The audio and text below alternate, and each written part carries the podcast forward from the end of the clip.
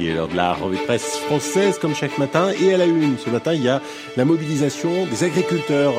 Il y a un changement historique dans la grande distribution, ma chère Julie, ça va vous intéresser. Et d'alimentation, on en parle aussi ce matin dans le Figaro. Mais là, pas de lapin, non, euh, c'est de poulet dont il est question. Today's story, Neil, is about a food that a lot of people around the world eat for breakfast.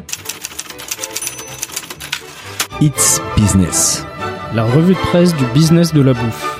avec Olivier Fray. Et Daniel Coutinho.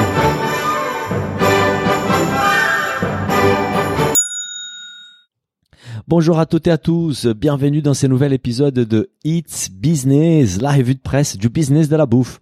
Je suis comme d'habitude avec Olivier Fray qui attend avec impatience son chèque alimentaire pour payer ses courses au supermarché. Bonjour Olivier. Salut Daniel, bonjour à tous. Oui, mais je pense que le chèque, moi, je l'aurai pas. hein. Tu l'auras pas, Non, ça je- fera du je- bien. pas. Moi, j'aurais bien aimé l'avoir, mais Olivier, aujourd'hui, on va parler des débats autour des chèques alimentaires, de la face sombre de la gastronomie à Copenhague et des Panzani, leader des pâtes qui fait des efforts pour développer la filière française du blé dur.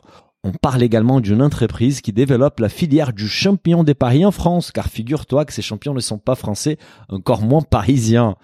Des tomates à la tête d'une révolution alimentaire et des prix de la viande aux US qui poussent les Américains vers une alimentation végétale. On commence tout de suite avec les chèques alimentaires qui sont au centre des nombreux débats. C'était sur Challenge, chèque alimentaire. Merci de laisser les Français choisir leur menu. Alors Olivier, une mesure du gouvernement qui a comme but de protéger les pouvoirs d'achat des Français et qu'a priori devait être bien accueilli, se retrouve finalement au centre d'un énorme débat. Oui, en fait, le, le fameux chèque alimentaire, hein, on en parle depuis des semaines de ce, ce chèque-là. Tout à hein, fait, il ouais. fait couler beaucoup d'encre, évidemment, hein, et surtout en ce moment, parce que on, on a les premières conséquences visibles de l'inflation. Hein, on, Très visible. on est quand même, euh, ça, ça monte tous les mois hein, les prix en- dans les supermarchés. Tout à fait. Et en fait, comme l'explique euh, le journaliste dans son édito, il dit les députés MoDem veulent limiter le futur chèque alimentaire aux produits sains et équilibrés. Alors, euh, comme il dit, hein, ces bonnes âmes qui entendent décider de ce que les moins fortunés devraient pouvoir mijoter, il renvoie pour lui un peu à l'époque de Marie-Antoinette qui, elle, proposait en son temps que les Français mangent de la brioche quand ils se plaignaient de pas avoir de pain. voilà. Donc, euh, il, renvoie un peu les, les politiciens euh, à, à leurs études, hein, comme on dit, et, et il critique très fortement euh, cette vision un peu de, de, Donneur de de chèque leçons, quoi. alimentaire. Voilà. Ouais, et, et bah, l'article fait plein de, plein de parallèles avec l'histoire française, hein, en disant que ces types de mesures ont été toujours une façon pour les gouvernants démontrer au, au peuple qu'on s'occupe de, de lui et accessoirement éviter la colère. Mais finalement, cette fois-ci, cette mesure a mis en évidence des points de vue très opposés. L'auteur de la tribune ne pense pas que la proposition des députés MoDem euh, soit une bonne idée. Quels sont les arguments qu'il met en avant? Alors en fait, lui, il nie pas euh, ce qu'il ce qu'il appelle les dangers des produits ultra transformés. Hein. Donc fait. ça, il dit non. euh, ça, effectivement, il y a, y a des dangers sur les produits ultra transformés. Oui. Par contre, ce qu'il critique, c'est une tribune qui est parue dans le JDD. Alors pas dans le JDD, euh, euh, c'est dans dans le JDD d'il y a 15 jours, hein, je crois, euh, dans laquelle euh, les députés modernes Modem, pardon, ils affirment que le chèque alimentaire doit cibler les produits sains. Et donc l'auteur, euh, lui, il voit dans cette tribune un certain mépris de classe, hein, tout simplement. Oui. Euh, c'est pas aux politiciens à dire aux Français ce qu'ils ce qu'ils doivent ou ce qu'ils doivent pas manger finalement. hein. Oui, selon l'auteur, ceux qui mangent encore du saucisson, des raviolis en conserve ou des pizzas industrielles et des fromages gras n'ont aucune leçon de santé, d'écologie et des bons goûts à recevoir de ceux qui picorent des graines. Oui, la, la formulation était rigolote. J'adore. Ils ont juste besoin qu'on les aide à passer une période si difficile pour leurs finances, qui ne se privent non pas du superflu, mais, mais de l'essentiel en fait. Oui, et il faut voir que ce chèque alimentaire, il pourrait aider quand même pas moins de 5,6 millions de Français. C'est pas même. bien. Hein. Ouais. Et l'un des scénarios étudiés actuellement reti- retient l'idée d'une aide en fait de 150 euros sous la forme d'une carte prépayée. Hein. Ce serait un coût euh, global de 840 millions d'euros à quand peu même. près. hein. Et ce serait une aide plus durable qui serait ensuite instaurée pendant plusieurs mois afin de passer le cap hein, en attendant une baisse de l'inflation que le ministre de l'économie Bruno Le Maire envisage à partir de 2023 Ah ouais, seulement. c'est hein. pas pour tout de suite. Et donc sur la base de 3 euros par jour et par bénéficiaire, cette aide, elle coûterait à peu près ensuite 500 millions d'euros par mois, soit à peu près 3 milliards d'euros en 6 mois. hein. Ouais, c'est c'est quand même un petit budget. c'est pas, un- ouais. c'est pas un petit budget non plus, hein, c'est Oui, oui, c'est tout quand même fait. conséquent. Hein. Et, et- et les, les- les agriculteurs, ils ont aussi pris la parole. Ils ne veulent pas qu'on y stigmatise en fait les bénéficiaires des chèques alimentaires, mais ils demandent que les critères de l'empreinte carbone soient bien mis en place pour favoriser une production nationale et Eh locale. oui, eh oui, forcément. C'est, enfin, il y a, il y a produit sain. euh, Est-ce que ton produit sain qui vient de Bulgarie, euh, il est meilleur que ton produit euh, qui, est, qui est non bio français? Bon, ça, Oui. c'est toujours le même mais, débat. mais mais la question c'est aussi les produits pas sains qui sont faits en France et c'est qu'il Eh disait justement c'est que la Christiane Lambert donc de la FNSEA elle disait qu'à quelqu'un qui craignait que les dispositifs n'aient pu servir à acheter du Coca-Cola je vous signale que le Coca-Cola est fabriqué dans les eaux de France ouais, donc si on veut et- et protéger la production française on a des grosses multinationales agroalimentaires qui sont parmi les premiers employeurs en France. hein, il Tout faut le fait. rappeler aussi. Donc, euh, effectivement, euh, si euh, le, le chèque sert à, à acheter du Coca, c'est aussi des emplois en France. tout à fait bah écoute c'est un, un- voilà un débat qui est loin quand même de on se a- on n'a terminer pas hein. fini d'en parler. hein. Il y, y a encore beaucoup d'avancées là-dessus à voir. Et on passe à la haute gastronomie avec un côté méconnu de la gastronomie danoise. C'était sur Financial Times. Fine dining faces its dark truths in Copenhagen. La gastronomie face à ses vérités sombres à Copenhague. Alors Olivier, il paraît qu'au Danemark, la haute gastronomie nous montre une autre interprétation de l'expression dark kitchen. Eh oui, tout à fait. Hein, le, même ce- le comté sombre de la gastronomie danoise, comme on pourrait dire. hein. Et l'article mentionne notamment un chef qui avait l'habitude de jeter les téléphones de son personnel dans la friteuse. par exemple. voilà. Hein J'espère qu'il n'a pas servi aux clients, non? Non, on n'espère pas pour eux. Ceci dit, peut-être Un, pas un mauvais, iPhone hein. pané, non? Ça, c'est- Voilà. Euh, un, un autre qui, qui parlait d'agression sexuelle euh, par un sommelier éminent. Ah ouais. Ouais. Euh, un chef qui gardait un pistolet dans son tiroir au travail pour tirer sur les rats dans l'ascenseur du restaurant. Mon Dieu, ni à Paris, on voit ça. Peut-être, peut-être qu'il y en a qui le font à Paris, mais ils le disent pas.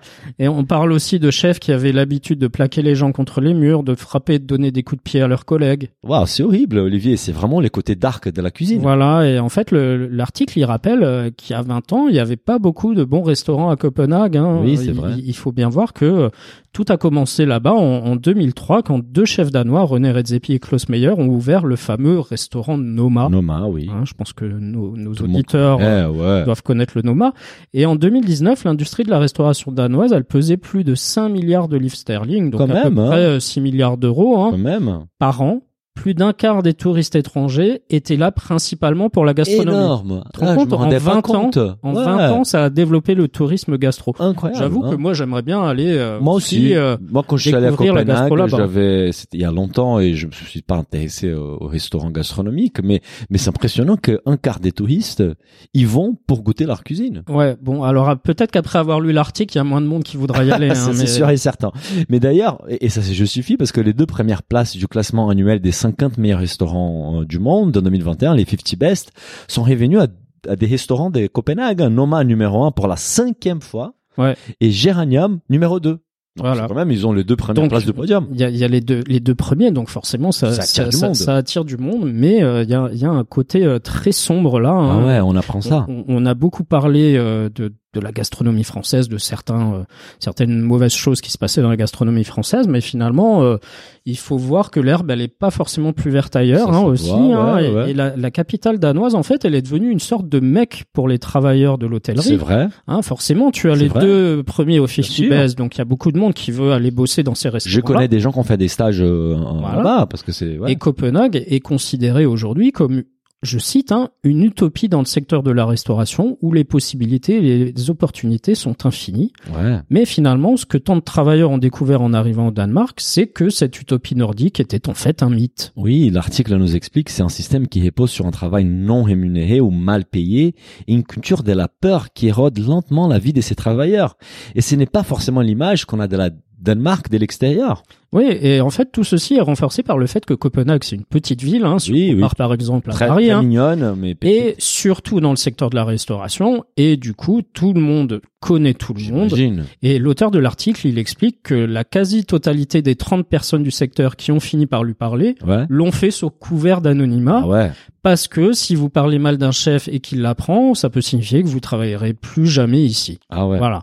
Donc bon. en fait, d'après euh, Christopher Granov, qui est rédacteur en chef d'un magazine culturel danois qui s'appelle Atlas, Il dit, il y a tellement de fierté dans la scène gastronomique de Copenhague qu'il y a un code du silence, les gens savent comment ça marche et personne ne veut en parler. Oui, c'est peut-être pour cela que cette réalité est restée cachée si longtemps en fait.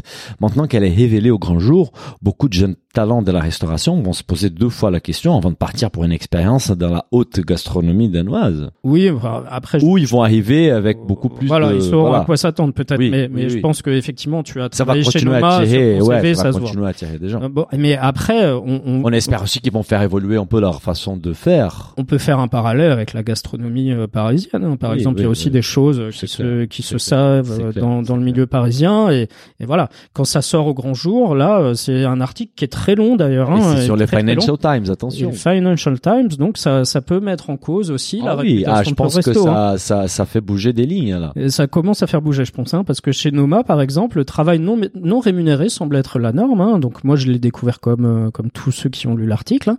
L'article il explique qu'en 2019, Noma employait 34 chefs rémunérés et que donc il s'appuyait largement sur une main d'œuvre non rémunérée pour produire des aliments. hein.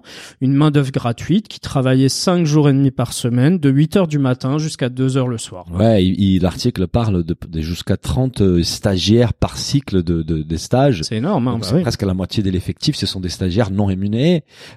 Bah, comme beaucoup d'endroits hein, finalement. Ouais. C'est des usines à stagiaires. hein. C'est clair. Dans l'article, une stagiaire raconte son expérience chez Noma, avec qui elle avait signé un contrat des stages des 37 heures par semaine. Et dès qu'elle arrive sur place, on lui annonce qu'elle fera en réalité plus des 70 heures par semaine. Ouais. Ouais. Donc c'est ça, ça fait pas trop rêver, hein, avouons-le. Non, mais dans tous les cas, ce que tu disais, on ne peut pas oublier que c'est c'est un problème qui est spécifique au Danemark, mais qui est aussi représentatif d'une industrie mondiale. On Je, je, Malheureusement, c'est pas que que, à Copenhague.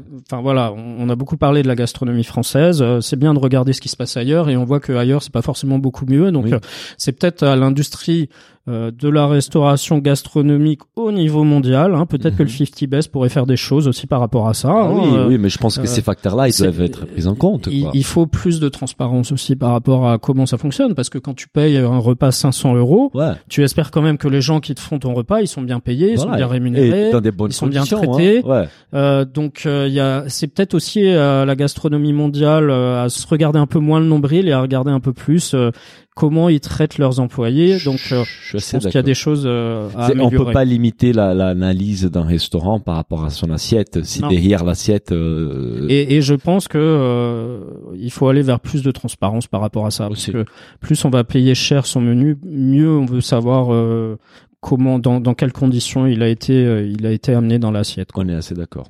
Écoute, dès la haute gastronomie, on passe à une cuisine moins sophistiquée, mais qui fait des vrais efforts pour améliorer euh, euh, son sourcing et développer une filière française. C'était sur Le Parisien. Panzani veut des pâtes, oui, mais des pâtes françaises et un blé responsable. Face à cette crise du blé, les leaders français des pâtes tentent de sécuriser son approvisionnement en blé dur en se focalisant sur la filière française. Oui, et puis euh, on aime bien reparler aussi de, de Des ces- initiatives, ces sécurité alimentaire, oui. ce genre d'initiative, de relancer Franchement, des filières. C'est top. Et là, en fait, ce qu'il faut voir, c'est que Panzani achète à lui tout seul 30% de la production française de blé dur, hein, euh, donc c'est pas rien, rien.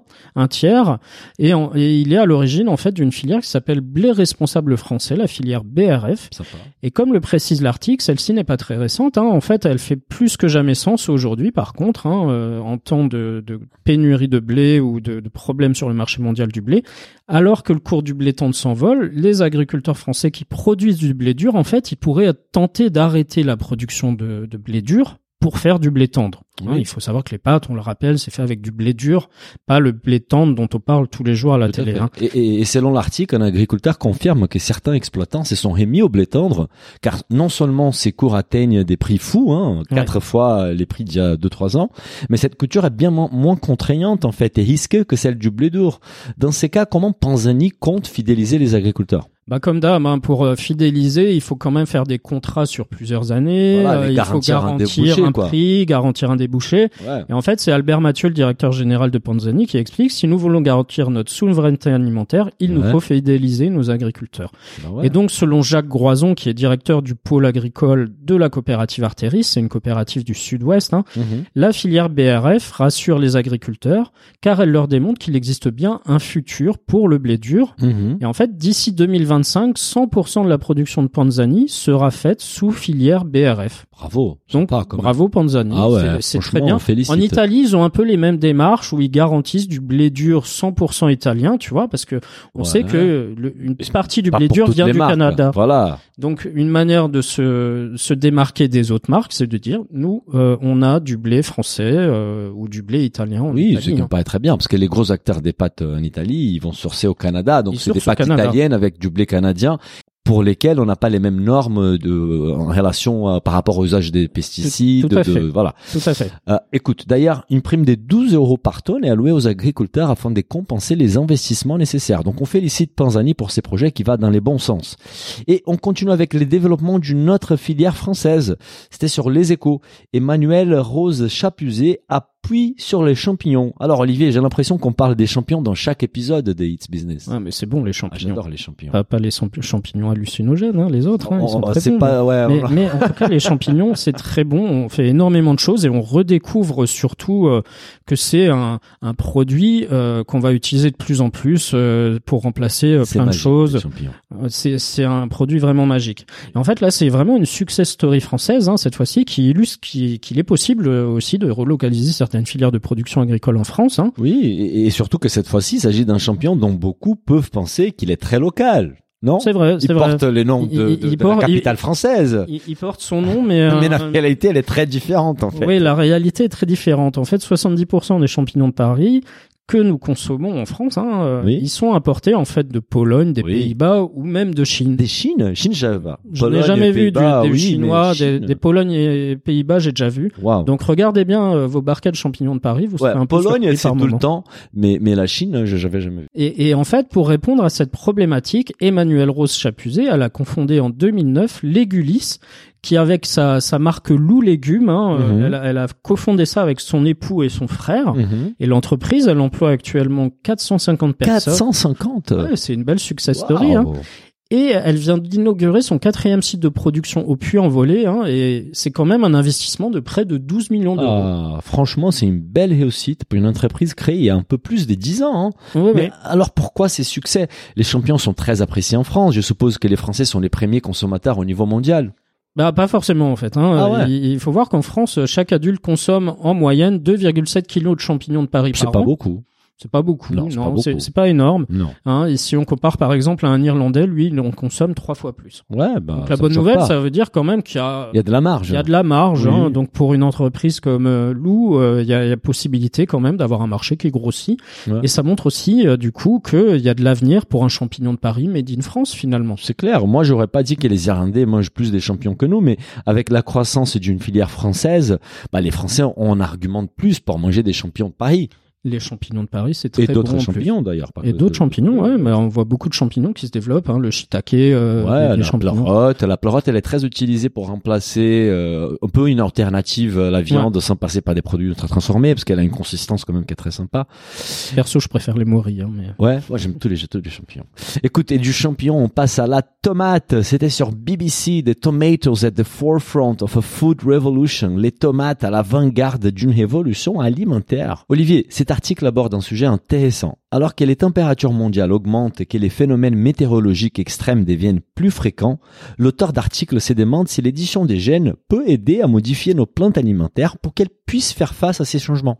Oui, et c'est à partir de cette idée que le généticien Thomas Schermack hein, s'est donné pour mission de trouver la tomate parfaite. Ah, la tomate parfaite. à savoir une tomate qui serait facile à cultiver, nutritive et savoureuse, et qui en plus de tout cela s'adapterait mieux au changement climatique. C'est pas mal ça, c'est de l'ambition notre cher Thomas. Est-ce qu'il a réussi Alors oui, c'est en fait grâce à une modification génétique CRISPR, hein, euh, CRISPR, on, avait déjà on- évoqué on en a déjà parlé de CRISPR. qu'il a créé avec son équipe un plant de tomate plus compact, avec moins de branches mais plus de fruits qu'une tomate sauvage. Mhm. Et par ailleurs, ces tomates sont également un peu plus foncées que d'habitude. C'est le signe d'une teneur importante en lycopène, hein, qui est un antioxydant Je qui diminue les risques de cancer et de maladies Bah, cardiaques. on prend ça, non? Ah, le lycopène, c'est c'est vraiment euh, dans la tomate, c'est un des produits qui est euh, qui favorise vraiment euh, euh, le côté nutritionnel et protecteur de la santé entre guillemets de la tomate. Ah, chouette. Et, et tout ça, c'est très bien, mais cela n'adresse pas les graves problèmes en fait que posent les changements climatiques aux producteurs des tomates. Euh, Et cela n'est pas anodin, car la tomate est actuellement la plus grande culture horticole au monde. Je savais pas. On produit 182 millions de tonnes de tomates chaque année. C'est énorme, hein Bah oui, mais on en mange beaucoup aussi. Oui. Bon, euh, pendant l'été, hein. euh, L'hiver, on n'en mange pas, mais bon. Et en, en fait, les, les tomates, ce qui se passe, c'est qu'elles aiment pas la chaleur. Hein. Leur, leur Ah, croissance. Qui aurait dit Ouais. Moi, je leur- pensais qu'elles adoraient la pour, chaleur. pour bien faire pousser la tomate, il faut une température entre 18 et 25 degrés. ah. Et au-dessus de 25 degrés, les choses, elles commencent à se gâter parce que le pollen, il va pas se former correctement. Ah. Les fleurs, elles se transforment pas en baies comme elles le devraient. Et au-delà de 35 degrés, les rendements, ils commencent à s'effondrer Ah en oui, fait. là, hein. c'est normal. Et d'après une étude publiée en 2020, d'ici le milieu du 21e siècle, jusqu'à 66% des terres de Californie qui sont historiquement utilisées pour la culture de tomates pourraient ne plus avoir des températures appropriées pour Ah cette ouais, culture. quand même. Hein. Et d'ailleurs, Peut-être que ça arrivera même un peu avant, hein, vu les températures qu'on voit arriver. Ouais, bah, d'ailleurs, à Paris, ça- il s'annonce très très chaud. Bah, Paris, non, en France, toute cette semaine va être très très très chaude. D'ailleurs, des études suggèrent que d'ici 2050, des vastes étendues des terres au Brésil, en Afrique, en Inde et en Indonésie n'auront plus les climats optimaux pour la culture des tomates. Même si d'autres régions auparavant trop froides pourraient devenir propices à la culture des tomates, cela nous inquiète quand même. Oui, c'est c'est un peu inquiétant. Et en fait, en, en 2021, une étude s'est penchée sur le génome de la variété Solanum sitiens. hein. Hum Il s'agit d'une variété en fait de tomates sauvages qui poussent dans un environnement extrêmement difficile du désert d'Akatama au Chili Sympa. et qui peut être trouvée en fait à près de 3300 Ah, mètres d'altitude. c'est une tomate, Ouais, donc c'est une euh, tomate résistante quoi. Ouais. qui aime bien le froid. hein. Ouais. Et cette étude, elle a permis d'identifier plusieurs gènes liés à la résistance à la sécheresse, pardon, chez Solanum sitiens. Et en 2020, des scientifiques chinois et américains, ils ont réalisé une étude d'association sur l'ensemble du génome de 369 cultivars, hein, qui est une lignée de sélection, et ils ont identifié un gène qui s'appelle SIAC20, D'accord. qui serait a priori crucial pour la tolérance au sel aussi. Ok, ça veut dire qu'une fois qu'on sait quels sont ces gènes, on peut les manipuler, c'est ça? Voilà, c'est c'est c'est CRISPR, hein, c'est Ouais, ça, c'est ouais, la ouais. manipulation génétique. Alors c'est c'est pas vraiment des OGM, c'est les c'est les nouveaux NBM. euh, C'est différent, tout à fait. Et, et, et en fait, ces gènes, ils sont résistants au changement climatique euh, et, du coup, ils peuvent être ciblés à l'aide de CRISPR pour supprimer certains Ah. gènes indésirables ou les remplacer. Tu vois, tu les insères en fait dans, Ouais. dans le gène de la tomate. Franchement, la, la, la sélection génétique est quand même un truc incroyable. Alors, c'est c'est très vieux en plus la sélection génétique. Oui, ça, oui. hein. mais as-tu des exemples concrets de comment la technologie CRISPR a, a été utilisée dans la tomate Oui, alors ça a été fait récemment pour la tolérance au sel, hein, la résistance à divers pathogènes de la tomate, et même pour créer des plantes naines qui sont capables de résister aux vents violents, hein, Ah. qui est un autre effet secondaire du changement, climatique. hein. Oui, oui. Il y a, il y a d'ailleurs des gros soucis euh, dans certaines régions aux Bah. États-Unis en ce moment parce que ça, ça remue la terre et du coup euh, ça, ça abîme la terre par exemple parce qu'il y a beaucoup de vent D'accord. et comme la terre est sèche, forcément ça fait du sable et tout ça donc Oui, euh, c'est un peu compliqué. Pas.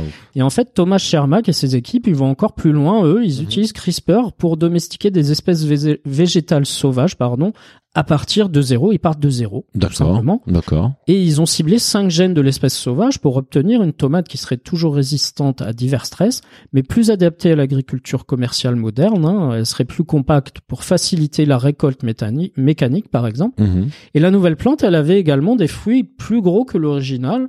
Bon, ça c'est arrivé, par exemple, on sait que sur la pastèque, euh, initialement, la pastèque c'était plus petit. Aujourd'hui, Ah ouais. on a des pastèques énormes. Ah ouais. Et certains scientifiques, ils pensent en fait que l'édition de gènes euh, par CRISPR, ça marque le début de la deuxième révolution verte pour aider à nourrir une population humaine en forte croissance dans un environnement de réchauffement climatique. Oui, c'est très intéressant. Euh, en revanche, la réglementation et l'acceptation sociale sont par contre un problème. Hein. Même si les plantes modifiées par, CRISPR peuvent être syntragènes, c'est qui signifie en fait que contrairement aux cultures génétiquement modifiées traditionnelles, celles créées par la technologie CRISPR ne contiennent pas d'ADN d'une espèce différente, c'est-à-dire transgénique. Voilà.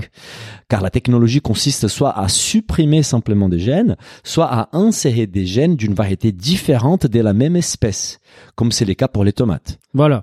Mais pourtant, les quelques es- études existantes sur l'acceptation des produits alimentaires ne sont pas très positives.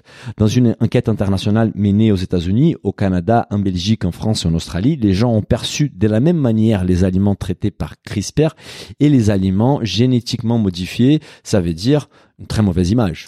Oui, après, euh, je pense qu'il faudra aussi un peu d'éducation sur qu'est-ce que c'est CRISPR. Hein. On a Oui. quand même une, une prix Nobel euh, française euh, qui, qui est spécialiste de ça, donc il faut bien voir que c'est c'est pas des OGM. C'est effectivement tu tu remplaces certains gènes, mais mais c'est ça reste la même variété en fait. Oui, et, et, et on sera peut-être euh, On sera peut-être obligé de le faire, obligé hein. de les faire pour pour la pour l'existence de la race humaine. Voilà. Euh, on va continuer avec un dernier article qui est plutôt une mauvaise nouvelle pour nos amis américains. C'était sur The New York Times. You want to buy meat in this economy? Vous voulez acheter de la viande dans cette économie? Il me semble que les Américains passeront au végétarisme malgré leur passion pour la viande. hein. Oui, en fait, euh, c'est une question de contexte actuel. Hein. Ah oui. L'inflation, on l'a chez nous, mais les Américains, ils l'ont encore plus, que chez nous. Hein. clair.